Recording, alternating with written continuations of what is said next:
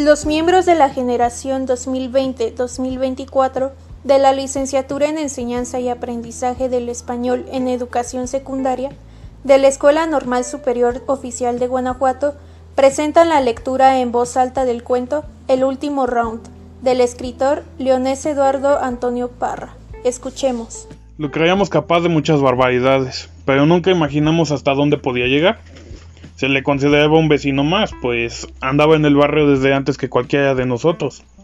Sus harapos, astrosos, ese mal olor que en verano revolvía el estómago, los pelos empastelados y las verijas airándose por los agujeros del pantalón, nos resultaban tan familiares como el puesto del Pancho, el taller o los aromas a grasa y chile de la taquería de Doña Luz. No, no, no, no, no, jamás dijo su nombre. A ese canijo, ¿sabes cómo lo llamábamos? El campeón, ¿eh? Porque según, según cuentan que hace muchos años ganó el guantes de oro. ¿Cómo ves? ¿Eh? Seguro de los golpes quedó así, míralo, tocado el pobre hombre. Pero eso sí te digo, no se dejaba de nadie por esta, te lo juro. Él por una nada se arrancaba a discutir siempre, siempre, y por otro poco a tirar trancados en seco, aguas. Pero eso sí, siempre defendía su libertad, el derecho a pasear sus pies descalzos por la calle como si fuera el patrón de aquí.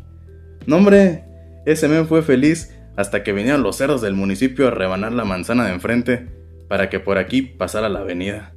Puras cosas del progreso, ya ves. Pero ni modo, mi amigo, ya se sabe, la ciudad crece. Con la ampliación todos perdimos tranquilidad y él se le vio bastante afectado.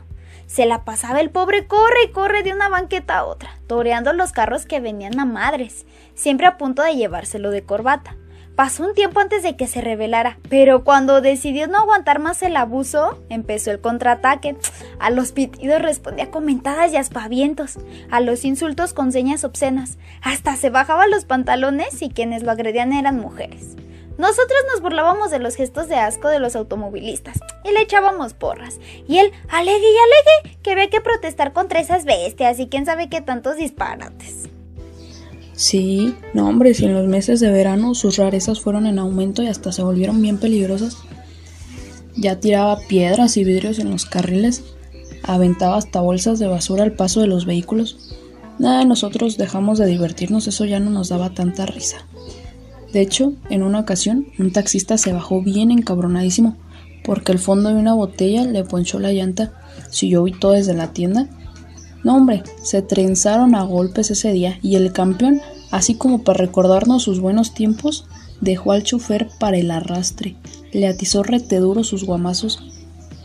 Al rato el tipo volvió, acompañado de una patrulla, pero ya del campeón y sus luces lo escondió el dueño del taller y los vecinos juramos no haberlo visto nunca. Pero igual, así como vinieron, se fueron.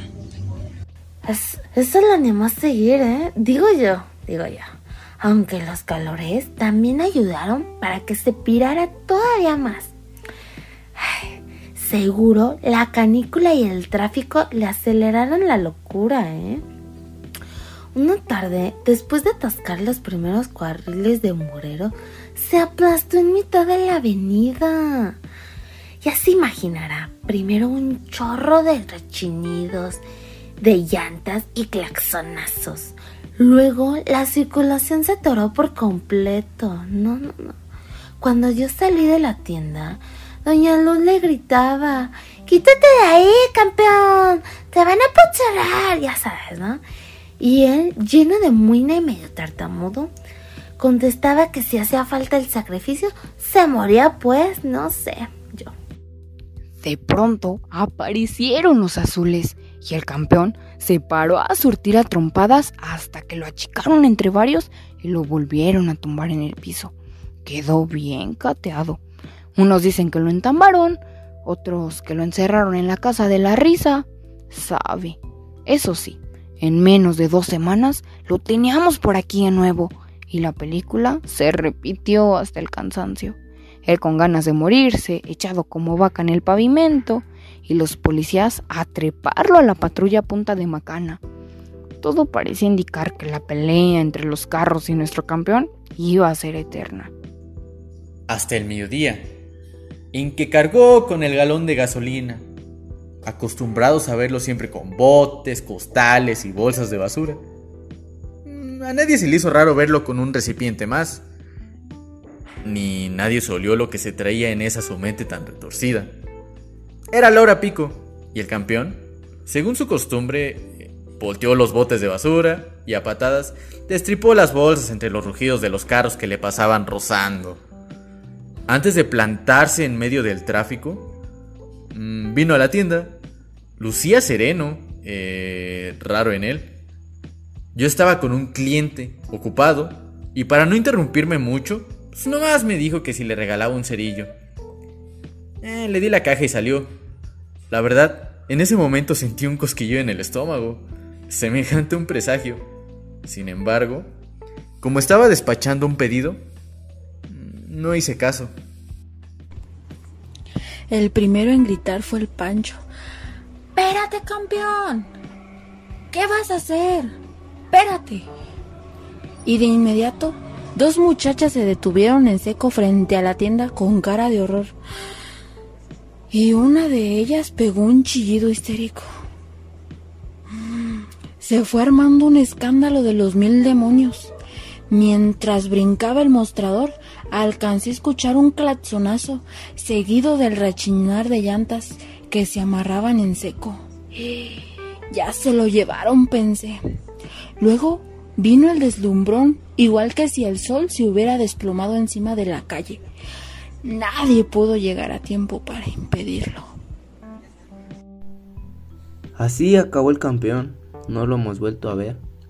Por ahí me aseguraron que lo tienen en un hospital de esos especiales, que está muy quietecito y está sonriente. Dicen que al verlo acercarse con el bote de plástico, haciéndole señas como si fuera a limpiarle el vidrio, el conductor se dio cuenta de que estaba loco y abrió la puerta para salir corriendo. El campeón, entonces, con toda calma, como si estuviera haciendo el trabajo de todos los días, roció la gasolina encima del coche, en el cofre y en el cristal. Me dijeron que parecía feliz en el instante de prender el cerillo. Después se sentó a contemplar las llamas. Cuando yo llegué a la calle, lo vi así, en el pavimento, con los brazos levantados y una expresión de triunfo que ni en sus mejores épocas.